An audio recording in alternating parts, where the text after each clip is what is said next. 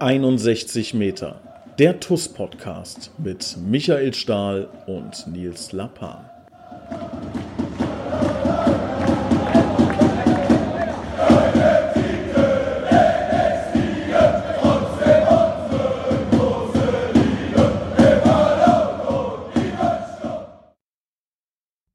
Herzlich willkommen, liebe TUS Koblenz-Fans, hier bei 61 Meter, der TUS Koblenz Podcast. Ich habe heute einen ganz besonderen Gast, den ich äh, versuchen möchte, in vier verschiedenen Sprachen zu begrüßen, weil er ist äh, Schweizer, spricht mit mir heute auf Deutsch, lebt, glaube ich, in Spanien und ist gerade in Italien. Deshalb sage ich Hola, ciao, grüezi, hallo, Urs Meier.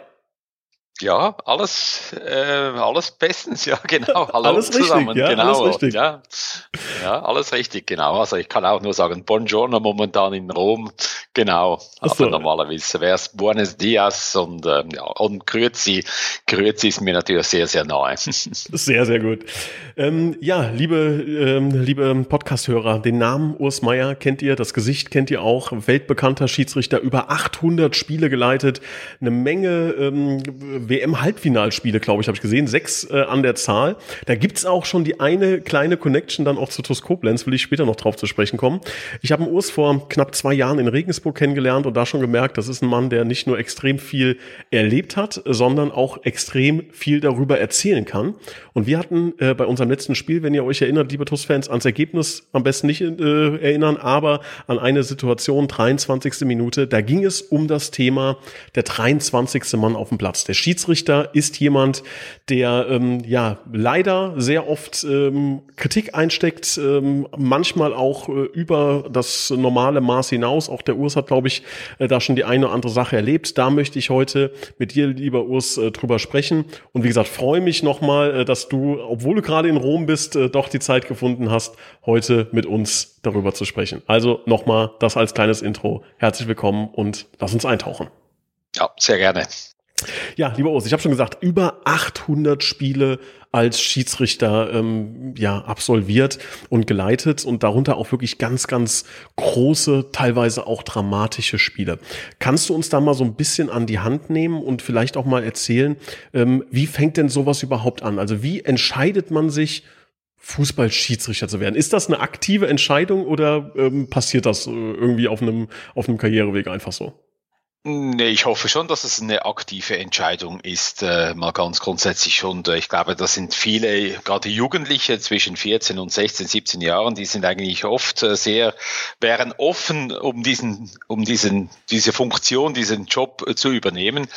Und äh, nee, das war bei mir auch so. Also ich wollte natürlich Fußballprofi werden, wie es wahrscheinlich äh, alle Jungen, die Fußball spielen wollen. Und ähm, hat auch ein klares Ziel mit der Schweizer Nationalmannschaft im San Siro Stadion in Italien gegen Italien zu spielen und denen dann das 1 zu 0 zu erzielen für die Schweiz mit einem Fallrückzieher natürlich made by Urs Meier. Das war so mein Bild, das ich immer hatte, oder? Und so mit 14 Jahren habe ich realisiert, ja, das wird nix. Das wird nix. Äh, ins San Siro Stadion werde ich es nicht schaffen. Und dann habe ich mir überlegt, wie kann ich es ins San Siro Stadion schaffen, weil das war immer so mein, mein Traum und äh, da hinzukommen. Und da habe ich gesagt, als Schiedsrichter. Und da habe ich gewusst, ich werde Schiedsrichter. Und da musste ich aber noch vier Jahre Fußball spielen und mit 18 durfte ich da erst die äh, Ausbildung machen damals und habe dann Schiedsrichter die Karriere gemacht. Und wie es halt die meisten Schiedsrichter machen, man beginnt ganz, ganz unten, also D-Jugend, C-Jugend, B-Jugend, A-Jugend. Und irgendwann kommt man in die aktive, in die untersten Ligen eigentlich. Und auch da muss man sich hochkämpfen, hochdienen, ne, vor allem kämpfen eigentlich, ja, aber das ist auch ganz, ganz wichtig, dieser Weg, dass man, dass man äh, da lernt man eigentlich das Handwerk des Schiedsrichters. Ähm, und das ist wichtig, diese Phase. Und darum sage ich auch den jungen Schiedsrichter, habt Geduld, nehmt euch die Geduld, macht diesen Prozess. Ähm, man will natürlich schnell nach oben, gerade als junger, ungeduldiger Mensch, aber das ist eigentlich falsch. Wenn man nämlich dann oben angekommen ist und es fehlt einem eben, wie gesagt, man, es fehlt einem die Erfahrung, es fehlt einem äh, die Routine, dann wird es gefährlich in den oberen Ligen. Dann kann es gefährlich werden. Dann fehlt dann irgendwas, oder? Und darum ist es wichtig, das Fundament richtig aufzubauen und dann aus einem starken Fundament kann man dann aufsteigen in die oberen Ligen. Und das war bei mir so. Ich bin sehr, sehr lange bin ich eigentlich, ich habe fast 14 Jahre gehabt, bis ich in die oberste Liga gekommen bin, 17 Jahre, bis ich in der FIFA-Liste war, oder? Und als ich aber da angekommen war, ähm, haben auch die Verantwortlichen der UEFA sofort erkannt, hey, der hat so viel Erfahrung, der hat so viel, äh, so das Fundament ist so stark, den können wir eigentlich relativ schnell ganz nach oben äh, befördern, oder? Und das war dann bei mir auch so. Also ich bin ja dann vier Jahre später schon an der Weltmeisterschaft gewesen.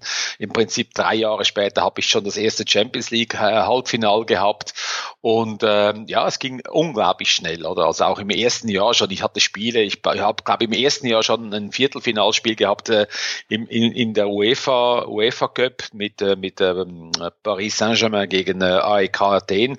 Also auch da, es ging unglaublich schnell, oder? Und man braucht einfach etwas Geduld auch. Ja, also dieser, dieser Traum, äh, dann natürlich die, die großen Spiele zu pfeifen, ähm, das ist, äh, haben, glaube ich, natürlich auch sehr, sehr viele junge Schiedsrichter, die dann zum Beispiel auch bei uns in den etwas unteren Ligen, Amateur- oder ambitionierten Amateurligen spielen. Ähm, aber das ist natürlich ein, ein, steiniger Weg, weil man da wahrscheinlich, die Spiele wirst du auch haben, irgendwie vor äh, 20 Zuschauern, die auch noch alle dann äh, rufen, ich weiß, wo dein Auto steht. Ne? Ähm, wie, ist sowas wichtig, also diese, diese harte Schule, oder ist das dann wirklich schon ein Kampf, dann zu sagen, oh, da muss ich jetzt Sonntagmorgen hin oder, oder Sonntagmittag? Nee, oh. nee, das ist ein Geschenk, das ist eigentlich etwas, was, äh, was, was einem eben, wie gesagt, das sind diese Spiele, die einem weiterbringen, oder? Und vor allem, wenn du noch vielleicht so die, die, diese, ich sage jetzt mal, diese kleinen Länderspiele hast, oder? Also das hatten wir in der Schweiz zum Beispiel, also da hatten wir Türk Aarau gegen Espanyol Aarau oder Mladost Aarau gegen äh, keine Ahnung was, oder?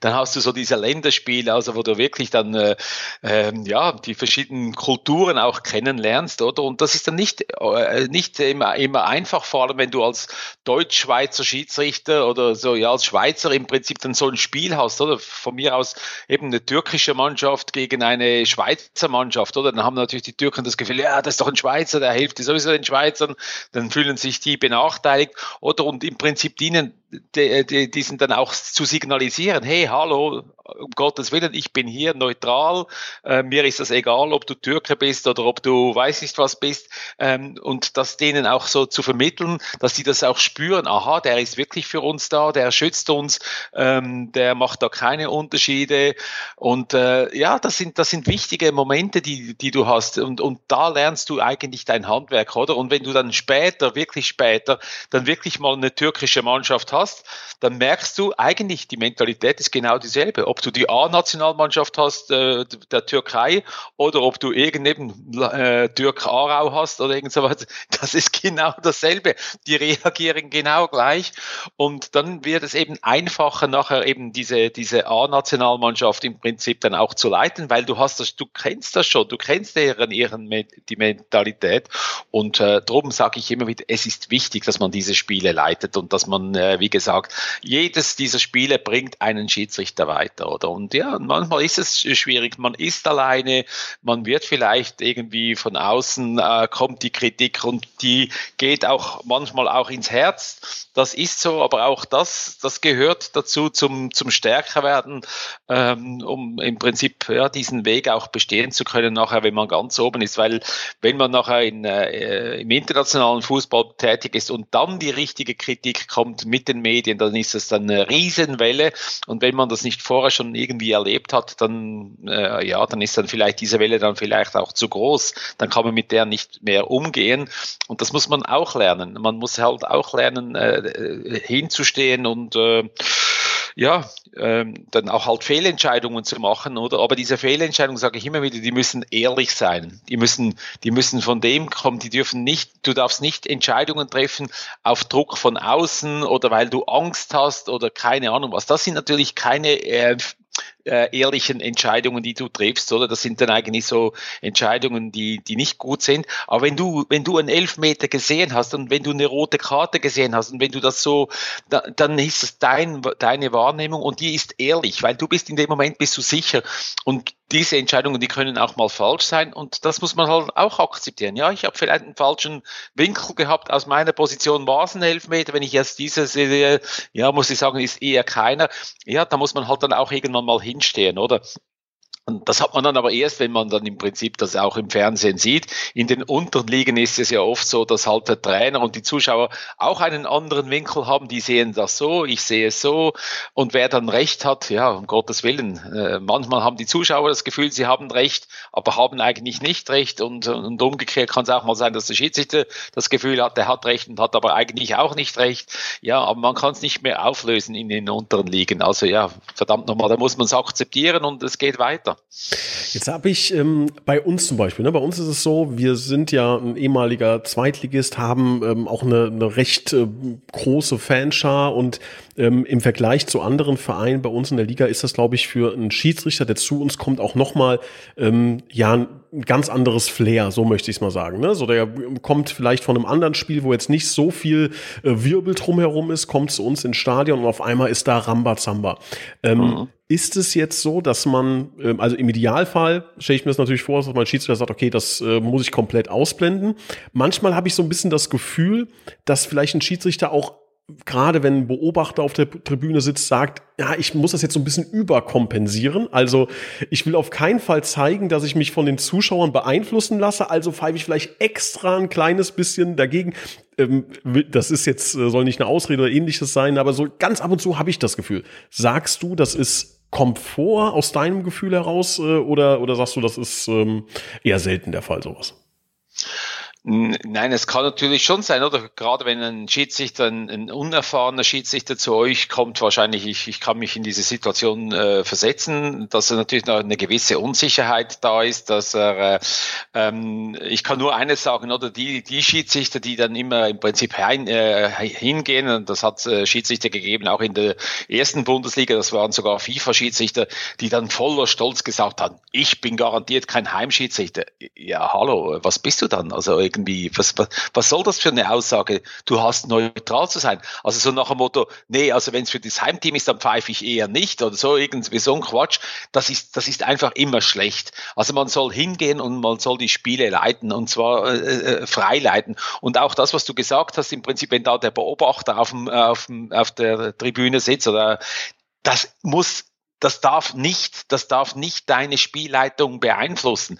Also verdammt nochmal, da, wenn, wenn, wenn du das, wenn du jetzt äh, so pfeifst, wie es der vielleicht möchte oder irgendwas, dann verbiegst du dich ja. Da bist ja du nicht mehr dich selbst, oder? Und dann bringst du keine guten Leistungen. Also du musst dich selber sein, oder? Und du musst einfach neutral sein. Und es ist egal, ob das jetzt eben in, in Koblenz ist oder weiß nicht was. Ich habe immer gesagt, es ist mir egal, äh, ob jetzt Bayern München spielt oder Real Madrid spielt oder weiß nicht was. Es spielt weiß gegen rot. Egal. Weiß gegen rot oder, oder grün gegen gelb oder keine Ahnung was.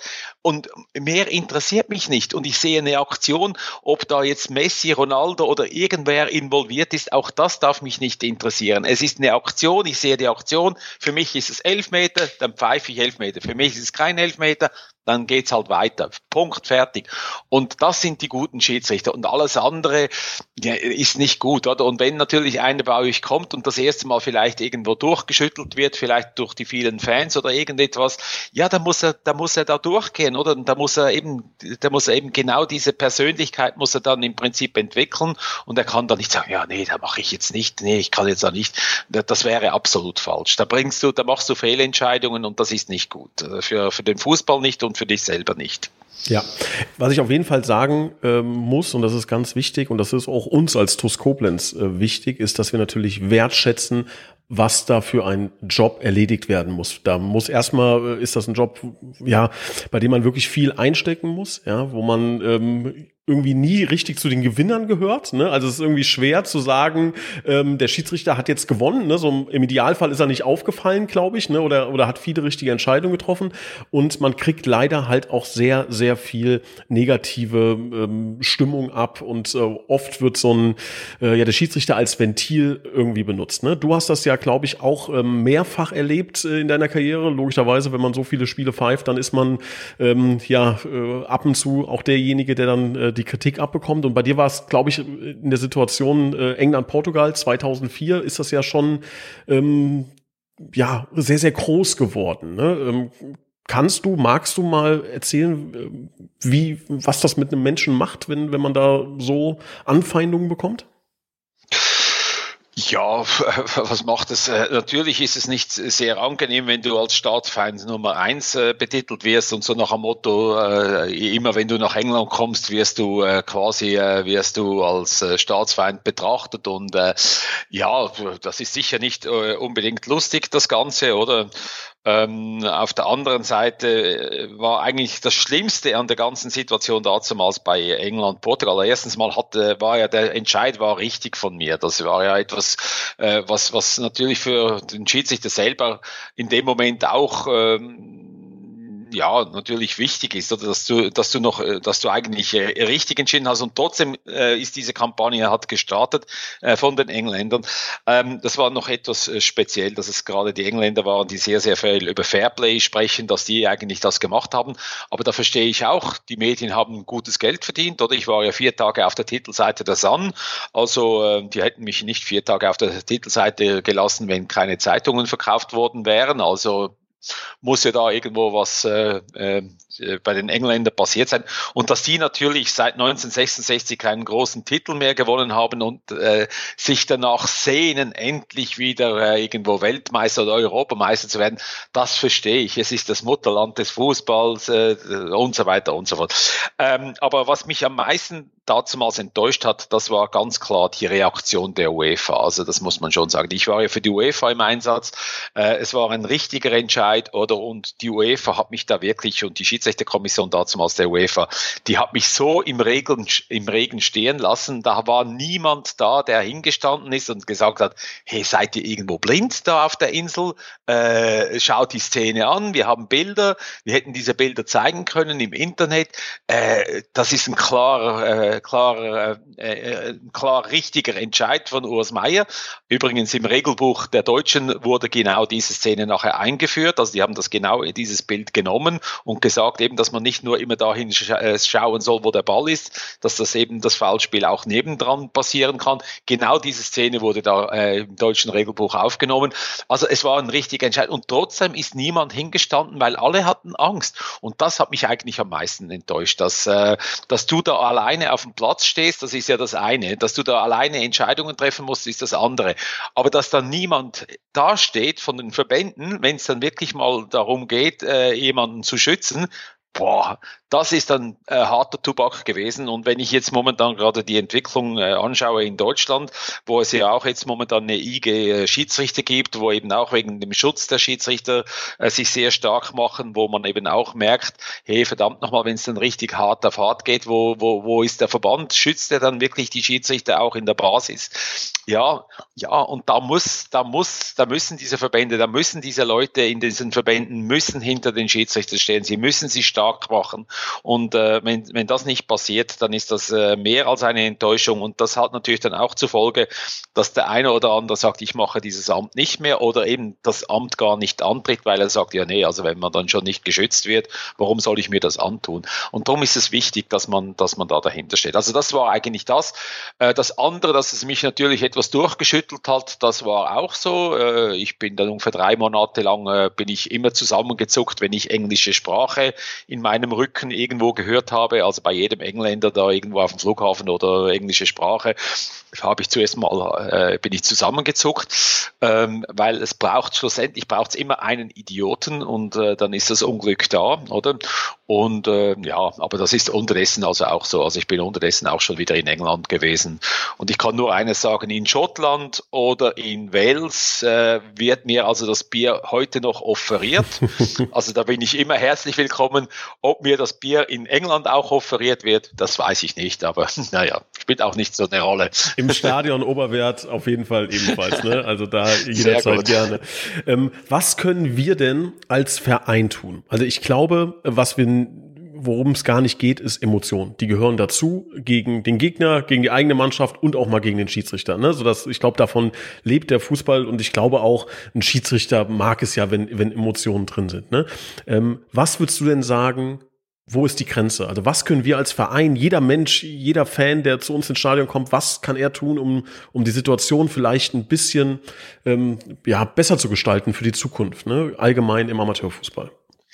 Ja, ich glaube einfach, es gibt ja immer äh, das vor dem Spiel, dann kommt das Spiel und dann kommt das nach dem Spiel, oder? Und ich glaube, äh, das eine ist mal das Wichtige, was man den Schiedsrichtern Gutes tun kann, ist mal schlussendlich die Wertschätzung.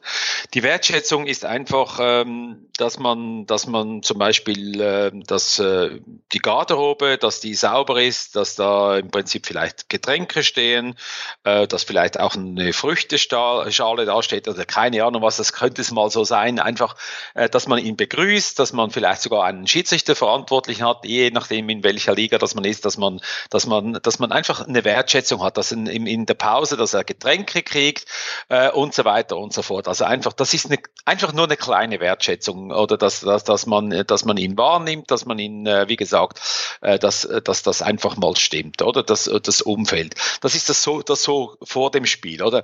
Das Spiel ist das Spiel. Da gebe ich dir vollkommen recht. Da sind Emotionen, die gehören dazu. Ähm, da kann auch mal halt irgendwas sein. Da muss der Schiedsrichter auch damit umgehen können. Wenn es über die Grenze ist, dann muss er halt auch irgendwas machen. Ich sage immer wieder, wenn halt ein Trainer unflätig wird und ich den nicht abstellen kann, ja, dann fliegt er halt vom Platz. Punkt. Ähm, das gehört auch zum Spiel. Ähm, kann passieren ähm, und so weiter und so fort. Aber dann ist das Spiel wieder fertig, oder? Und dann kommt eben das nach dem Spiel, oder? Und ich glaube eben, dass nach dem Spiel ist es auch wichtig, dass man halt ähm, ja auch wieder da es ist fertig, äh, man kann noch mal diskutieren, aber auch da sollte man dann einfach wieder so irgendwie die Emotionen vielleicht dann wieder ablegen und dann vielleicht einfach normal miteinander kommunizieren können, oder? Ohne dass man dann persönlich wird, oder? Äh, dass es nicht ins Persönliche geht. Oder man kann immer wenn man anständig über eine Situation diskutiert, dann ist jeder Schiedsrichter, ich hoffe es wenigstens, dass auch die Schiedsrichter dann bereit sind, im Prinzip sich einer solchen Diskussion zu stellen, oder? Und was einfach immer schön ist, wenn das Spiel halt dann vorbei ist, dass man dann irgendwo auch wieder diese Wertschätzung spürt, dass man dann vielleicht noch eine Bratwurst kriegt oder irgendein Getränk kriegt, dass man dann vielleicht ins Vereinsheim mit äh, reinkommt. Äh, wenn es dann ganz, ganz extrem ist, dann geht man halt vielleicht nicht ins Vereinsheim, aber normalerweise, dass man dann da ist und dass man sich auch dem stellt, oder? Und dass man einfach dann, wie gesagt, normal wieder miteinander äh, irgendwo diskutiert. Also es war für mich eigentlich immer klar, dass ich mich auch dem stelle, dass ich auch da kritischen Fragen zum Beispiel, ja, ja, das war doch kein Elfmeter oder irgendwo was und da sagte, ja, hm, doch, es war schon Elfmeter, weil vielleicht äh, hast du das Halten nicht gesehen, es war eben nicht unten, es war oben, das war ein Halten oder ein Stoßen. Aha, oh nee, das habe ich jetzt wirklich nicht gesehen. Dass dann auch vielleicht der Fan sagt, ja verdammt nochmal, ja, vielleicht hat er es doch besser gesehen äh, und so weiter. Also eben, wie gesagt, dass man da wieder miteinander irgendwo spricht oder? Weil man trifft sich immer zweimal und äh, gerade in den unteren Ligen, ja, und dass man einfach miteinander äh, äh ja, normal umgeht, auch wieder. Ja, ich habe so viele Spieler erlebt, äh, wenn die aufs Spielfeld gekommen sind, dann haben sie wirklich den Schalter umgedreht, dann waren die ein anderer Mensch und sobald das Spiel fertig war, waren die wieder ganz normal. Und, äh, und so finde ich das eigentlich ganz gut. Also so nach dem Motto, dass man einfach nach dem Spiel auch wieder, tack, okay, jetzt ist es vorbei, wir können es nicht mehr ändern und jetzt äh, können wir wieder miteinander diskutieren und ohne, dass man da irgendwie eben, wie gesagt, in die, ins Persönliche reingeht, oder? Das, das Spannende ist, was man glaube ich auch nie vergessen darf, diesen, diesen Schalter, den du gerade angesprochen hast, den haben ja, glaube ich, so aus meiner Sicht Schiedsrichter auch. Ne? Also ein Schiedsrichter muss ja eine gewisse Erhabenheit auf dem Platz demonstrieren, vielleicht auch eine gewisse Unnahbarkeit, Distanz, ne? So und ähm, das neigt oder man neigt dann vielleicht dazu, das auch dem Menschen dahinter zu attestieren. Ich kann aber bestätigen, und du kannst wahrscheinlich hunderte Geschichten darüber erzählen, ähm, ich habe mit Schiedsrichtern nach dem Spiel gesprochen, das, das sind, also logischerweise, ne, das sind normale Menschen. Die, wir haben uns dann gemeinsam Szenen auf dem Handy angeschaut und oh Gott, hoffentlich äh, war das, war das abseits, war das alles, oh ja, Gott sei Dank. Ne? Also das sind, die sich dann auch freuen über ihre eigene richtige Entscheidung. Ne? Und ähm, ich glaube, das äh, diese beiden äh, Situationen darf man halt äh, nicht miteinander vermischen. Dass auf dem Platz diese gewisse Arroganz, glaube ich, wichtig ist. Vielleicht kannst du das noch ein, zwei Takte zu sagen. Aber außerhalb des Platzes ist ein normaler Mensch. Ja, also ich glaube, Arroganz äh, ist so ein Wort, was, was nicht, eigentlich nicht äh, da sein sollte. Ich sage immer wieder als Schiedsrichter, wir, wir, wir sollen auf, wir, wir müssen auf Augenhöhe agieren. Äh, das ist für mich immer ganz wichtig, dass man auf Augenhöhe äh, agiert und nicht von oben herab und, und äh, aber dass jeder seine Rolle hat, oder dass der Schiedsrichter natürlich eine klare Rolle hat und er geht natürlich auch in eine Rolle, oder? Er geht in dem Moment, wo er dieses schwarze Gewand anzieht, oder unterdessen sind sie auch farbig, logisch logischerweise äh, geht er in eine Rolle. Er wird zum Richter oder er wird zum Schiedsrichter. Wie der Richter hat auch eine Robe an, der geht auch in eine Rolle, oder? Und ähm, ja, du bist dann in einer Rolle und das ist schon so, oder? Äh, oft sagt man ja, ja, wir sind doch alle im selben Boot, oder? Das ist immer so ein Spruch von den Spielern, von den Trainern, von den Präsidenten oder so. Wir sind, wir sitzen doch alle im selben Boot. Und dann muss ich immer sagen, nein, nein, nein, nein, nein, nein, nein. Wir sitzen eben nicht im selben Boot.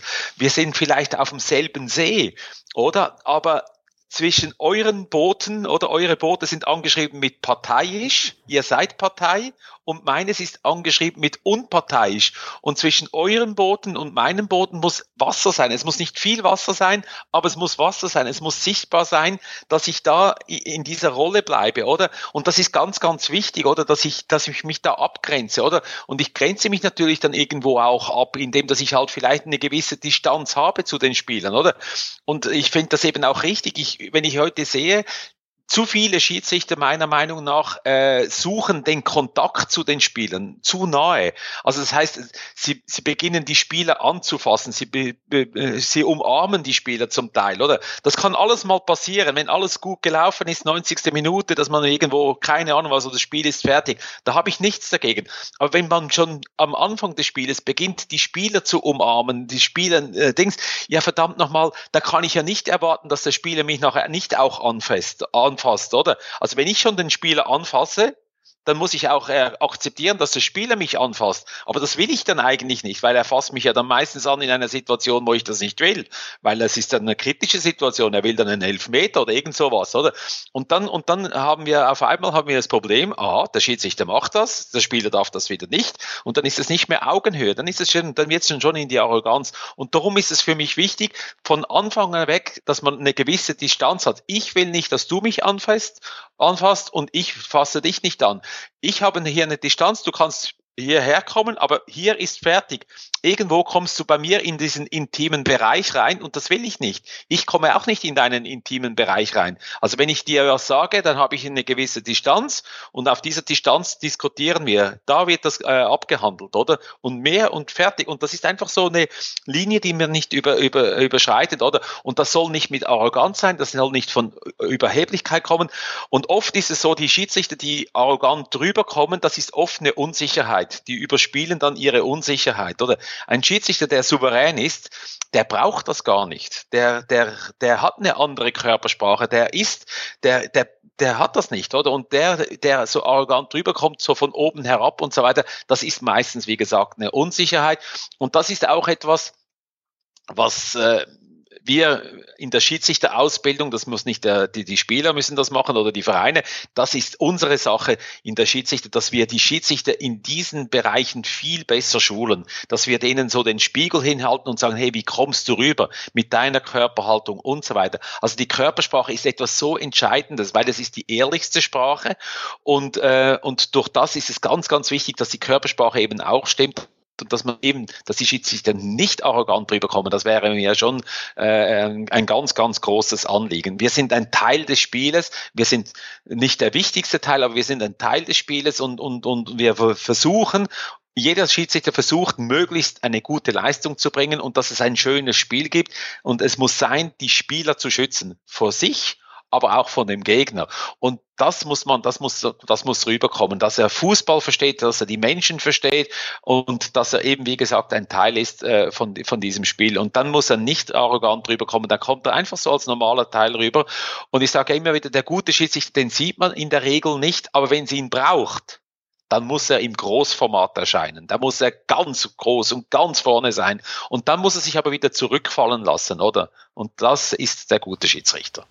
Also, liebe Hörer, was wir auf jeden Fall schon mal mitnehmen, ne, als erster Punkt, ähm, dass wir versuchen müssen, auch wir als Fans, egal wie, wie man selber das sieht, ganz gerne hat man ja diesen Effekt. Ich habe das aus 248 Metern mit einem vollkommen falschen Winkel besser gesehen als der Schiedsrichter, der einen Meter daneben stand. Ne?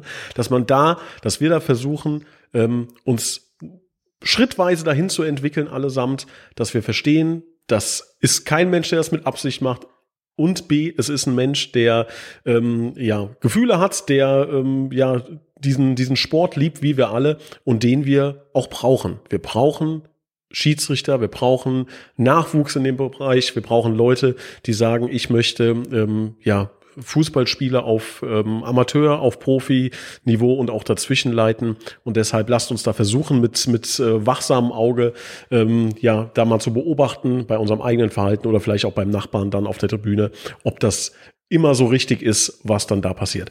Äh, lieber Urs, was mich noch interessieren würde, du hast so ein bisschen über die Kommunikation auf dem Platz gesprochen, äh, beziehungsweise dann auch mit äh, man Spieler in den Arm nehmen etc. Äh, wie ist denn überhaupt die Kommunikation mit den Spielern?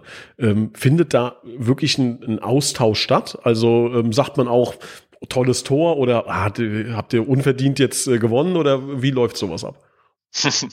Ja, unverdient gewonnen würde ich jetzt nicht sagen. das würde ich jetzt wahrscheinlich nicht sagen. Das kann ich ja denken. Aber ein schönes Tor zum Beispiel, ja, natürlich, da läufst du mal am Spieler vorbei. Wenn der, wenn der wirklich ein tolles Tor erzielt hat, da musst du dann schon irgendwo, sagst du dem mal beim Vorbeigehen, sagst du, hey, wow, geiles mhm. Tor gewesen. Wow. Oder nee, also das, das kommt schon vor, also um Gottes Willen. Also eben nochmals, wir haben auch Freude an einem schönen Fußballspiel. Eine tolle Aktion irgendwo gelingt, dann äh, haben wir da auch Freude. Und Kommunikation ist natürlich ganz, ganz wichtig. Ein Schiedsrichter muss eigentlich dauernd kommunizieren ähm, und er kommuniziert ja mit, mit, mit, vielen, äh, äh, mit vielen Mitteln kann er ja kommunizieren. Und eines, das äh, oft eben zu wenig genutzt wird, ist eigentlich die Pfeife oder der richtige Pfiff, die richtige Lautstärke, die richtige Länge, oder? Das ist auch das, was irgendwo in den letzten Jahren etwas verloren gegangen ist. Du kannst mit einem Pfiff ganz klar sagen, wo das Foul gelegen ist. Also ob das knapp vor Gelb war oder ob das jetzt jetzt ein ganz normales Fall war oder was. Jedes Fall hat ja eine Schattierung in, in der Intensität und diese Schattierung, der Intensität, die, die müsste eigentlich auch im Pfiff müsste die rüberkommen. Das ist schon mal die erste Kommunikation, dass jeder weiß, uh, scheiße, leck, jetzt, jetzt war es knapp vor Gelb, oder?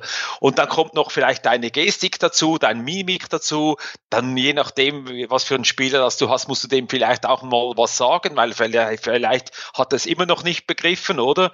Äh, was da passiert ist, dann musst du ihm halt auch sagen, oder? Hey, hallo, äh, du bist jetzt knapp vor Gelb oder du bist knapp vor Rot. Äh, ähm, ja, das, äh, und da muss, da, da muss eine Klarheit muss da passieren, oder? Will, weil du willst ja nicht, dass dieser Spieler vom Platz fliegt, oder? Also das ist ja etwas, was äh, äh viele haben das Gefühl, die Schiedsrichter hätten da Freude, wenn sie eine rote Karte ziehen können. Also um Gottes Willen, also wenn das einer macht, ein Schiedsrichter, wenn er wirklich Freude hat, an roten Karten zu ziehen, dann ist er meiner Meinung nach am falschen Platz. Aber äh, das ist wieder was anderes. Das ist sicher nicht die Motivation. Also ich habe wirklich bei jeder roten Karte, die ich zeigen musste wegen einer Tätlichkeit oder irgendwas, das war so ein Moment, wo ich dann im Fernsehen wieder gesucht habe, wo habe ich den Fehler gemacht? Wo habe ich nicht, äh, wo habe ich äh, das nicht ähm, wahrgenommen, was da passiert ist, oder? Weil das hat alles, alles eine Geschichte, eine Tätlichkeit, irgendwo so ein Ausraster, das hat immer irgendwo eine Geschichte im Spiel. Irgendwo habe ich was nicht mitgekriegt, irgendwo eine Provokation, äh, ich war vielleicht zu lieb oder keine Ahnung was, aber irgendwo war irgendwas, was nicht gestimmt hat, oder? Und das habe ich immer nachgeschaut, habe ich gesagt, ja, wie, warum habe ich diese rote Karte nicht verhindern können? Wo habe ich den Fehler gemacht? Wo ist mir was äh, durch die Latten gegangen? Und, äh, und das, ich glaube, das ist das, das Wichtigste, dass man das, nochmals, dass man den Spielern im Prinzip klar kommuniziert, immer wieder kommuniziert, äh, äh wo sie stehen, was da passiert, dass ich für sie da bin, dass ich sie schütze.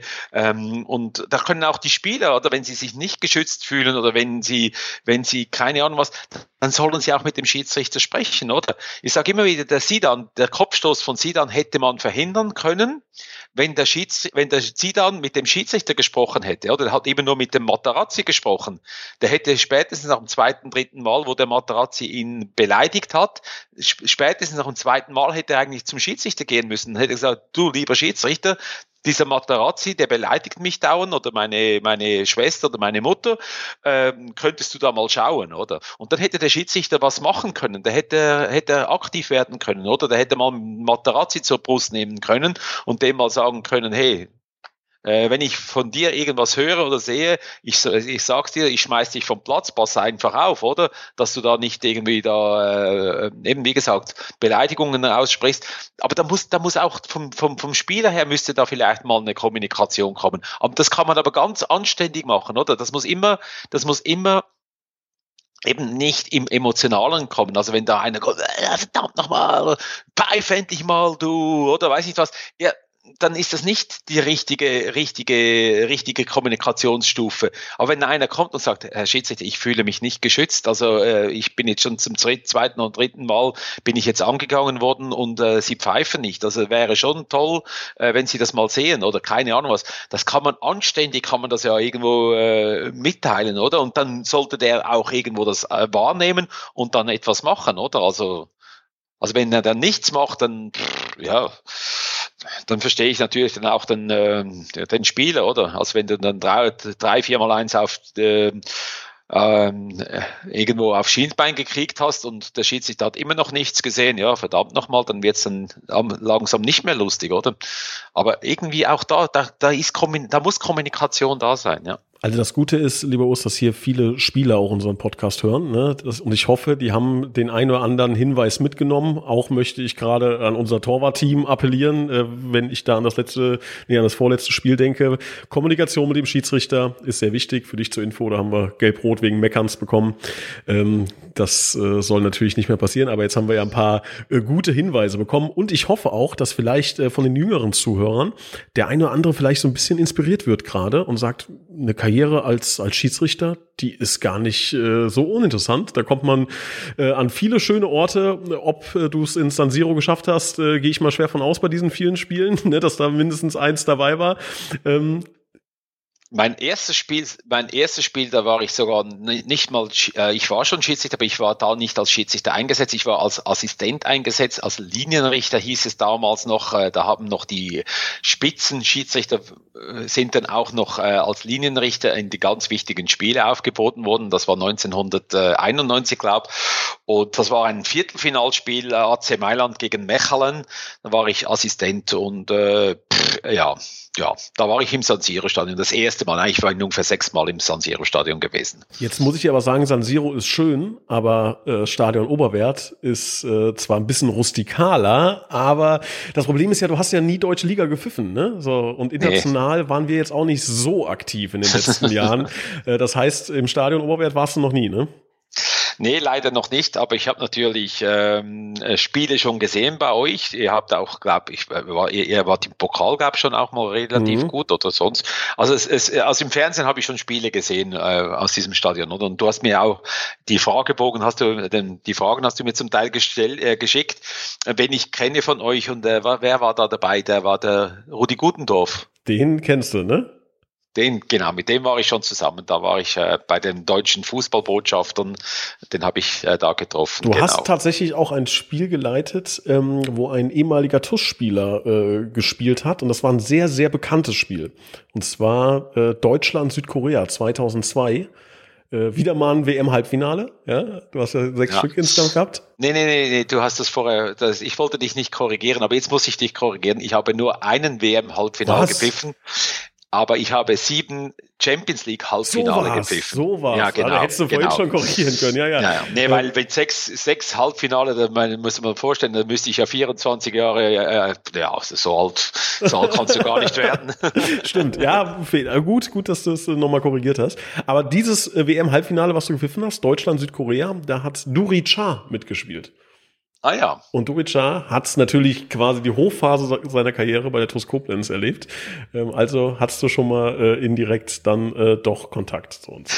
Ja, siehst du, so geht das genau. Und da haben sie sogar gewonnen, die Deutschen 1 zu 0. Ja? Genau, genau. Durica leider verloren in, äh, dann dadurch, ne? aber ich glaube, dann sind wir dann doch eher ähm, für Deutschland gewesen als TuS Koblenz-Fans. Ja.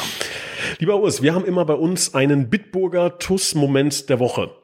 So, jetzt hast du natürlich nicht so viele Berührungspunkte mit der TuS Koblenz, aber vielleicht findest du einen Moment, von dem du sagst in der letzten Woche, äh, das war, das war dein zumindest Fußballmoment der Woche. Äh, jetzt muss das jetzt mit Koblenz zu tun haben oder einfach nein, der Fußballmoment? Nein, das reicht als als Fußballmoment also der Fußmoment der Woche war eigentlich, also wenn ich die Woche zurück, äh, ja, das sind so viele Momente gewesen, verdammt nochmal. also das war schon mal der FA-Pokalsieg äh, von Liverpool, war schon mal so ein Moment. Und dann habe ich umgestellt und dann war eigentlich Stuttgart immer noch auf den Barrageplätzen. Und dann kam dieses Tor äh, zum Sieg von, von Stuttgart und äh, Hertha hat auch noch äh, verloren und Stuttgart war gerettet. Und weil ein ganz, ganz guter Freund von mir ist der Klaus Vogt, der Präsident vom, vom VfB Stuttgart. Und das war eigentlich so für mich schon fast der Moment der Woche. Und jetzt natürlich vorgestern Abend, war es vorgestern Abend, ja genau, war es natürlich auch noch der Sieg von Eintracht Frankfurt in Sevilla, in meiner Wahlheimat in, in Andalusien.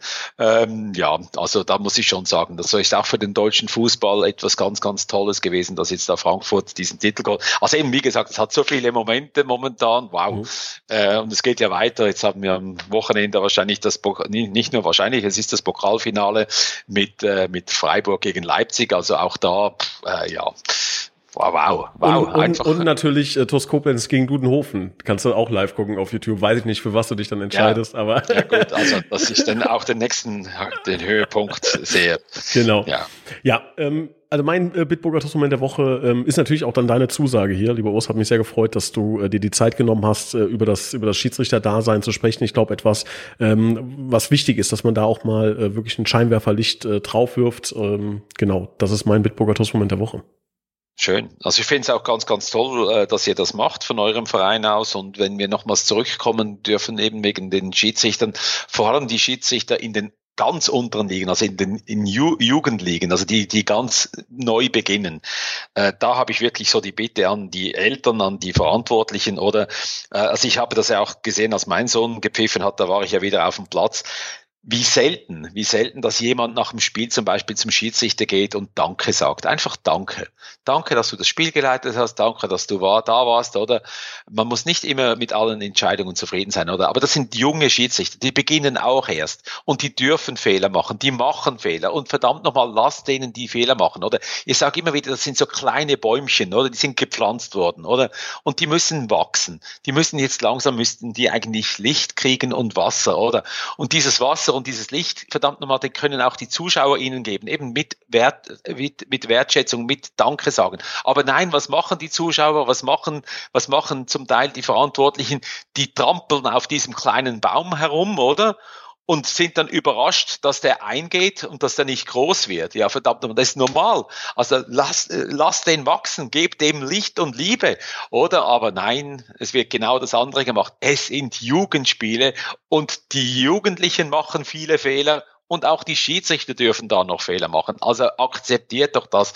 Äh, es geht doch nicht die Welt unter, wenn da halt mal ein Elfmeter gegeben wird, der keiner ist. Ist doch scheißegal.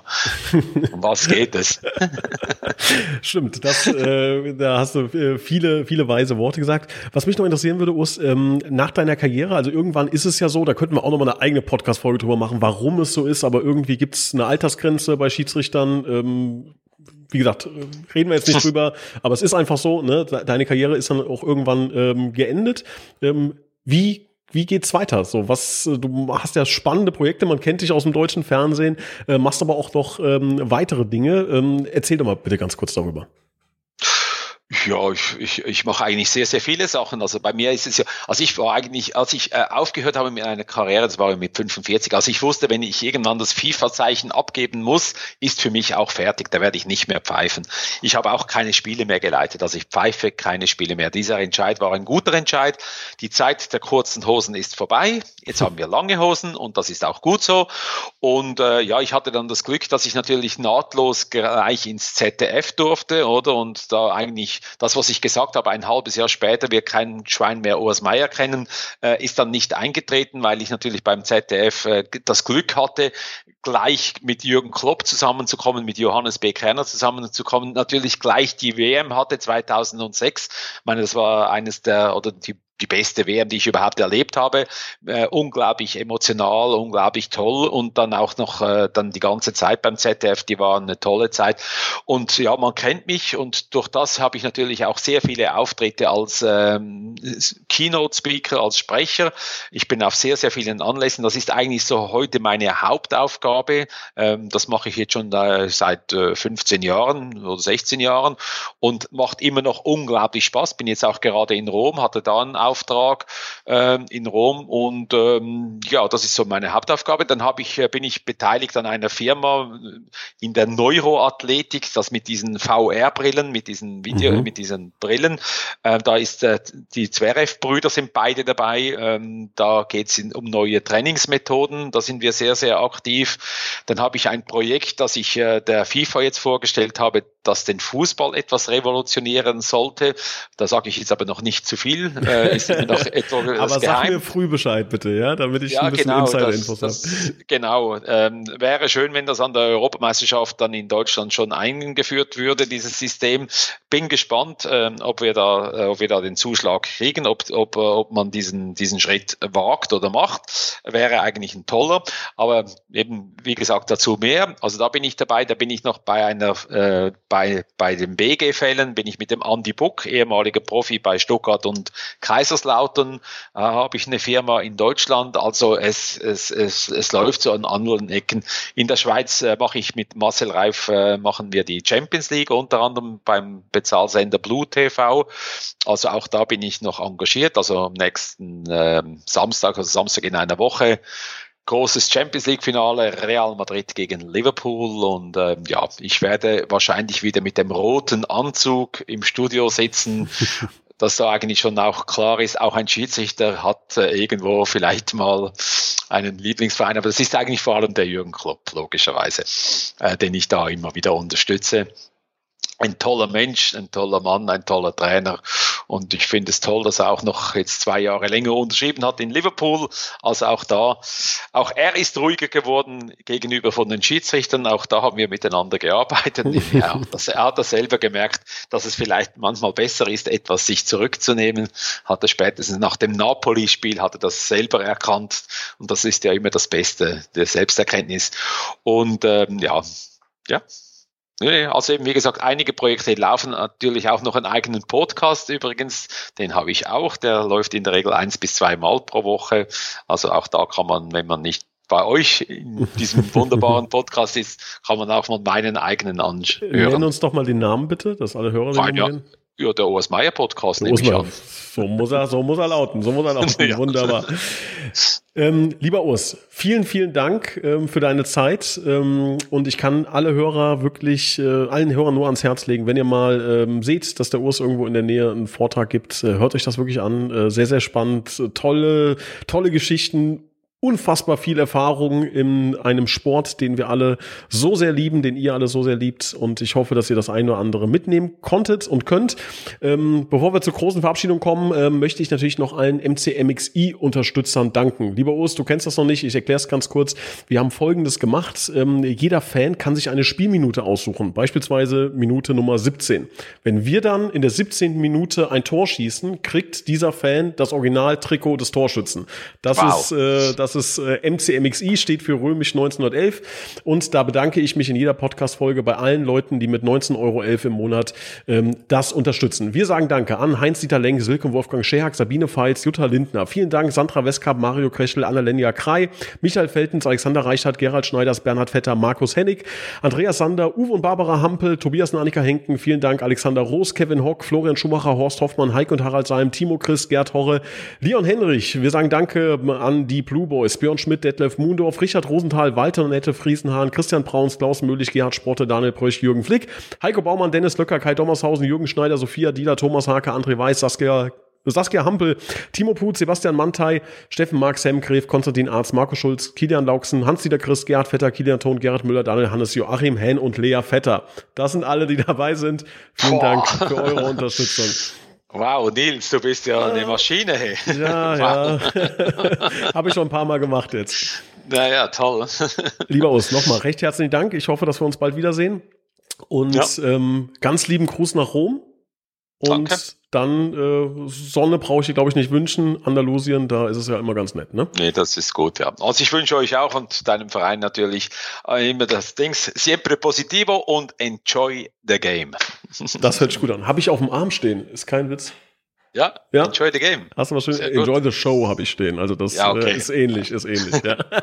okay. Lieber Urs, vielen Dank, mach's okay. gut. Danke, tschüss, Nils.